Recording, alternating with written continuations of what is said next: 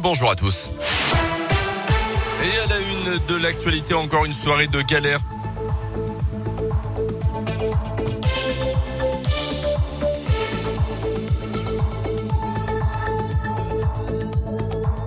Des plans de cannabis retrouvés au domicile d'un habitant de Mozac lundi. Un homme d'une cinquantaine d'années d'après la montagne. Au total, 14 plants de cannabis et une centaine de grammes de drogue ont été découverts chez lui par les forces de l'ordre. L'homme, un ancien militaire épileptique d'après la montagne, aurait expliqué les utiliser tout simplement pour sa consommation personnelle.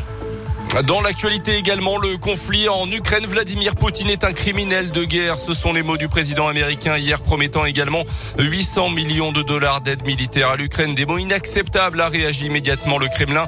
Hier, le théâtre de Mariupol a été visé par une frappe. Il abritait des centaines de civils selon les autorités locales. Aucun bilan n'a été donné pour l'instant. La nouvelle session de négociation n'a rien donné hier. La Russie réclamant une neutralité de l'Ukraine. Les Ukrainiens rejetant fermement cette option. Le Premier ministre Jean Castex a présenté hier un plan de résilience face à la montée des prix, notamment des carburants. L'État prendra en charge une partie des surcoûts de certaines entreprises très consommatrices d'énergie.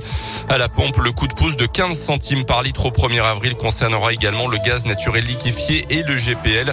Des aides pour les agriculteurs et les pêcheurs sont également prévues, a annoncé le chef du gouvernement.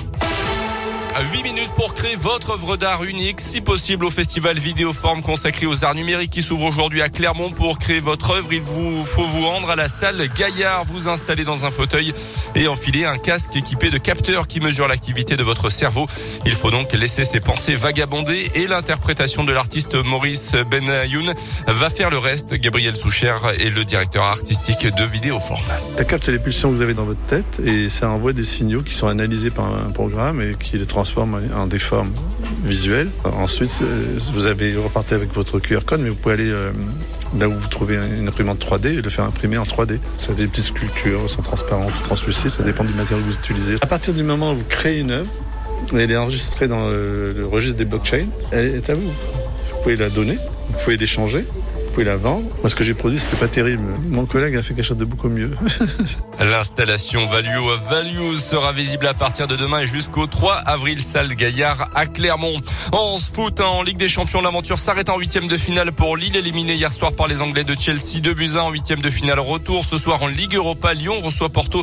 Match retour des huitièmes de finale. Là aussi, les Lyonnais avaient emporté un 0 au match aller la semaine dernière au Portugal. Et puis en mode rugby, Morgan Parra, incertain pour jouer contre Toulon dans une dizaine de jours pour le choc de top 14. L'Auvergnat souffre en effet d'une fracture du nez et doit également passer pour des examens après une douleur au genou.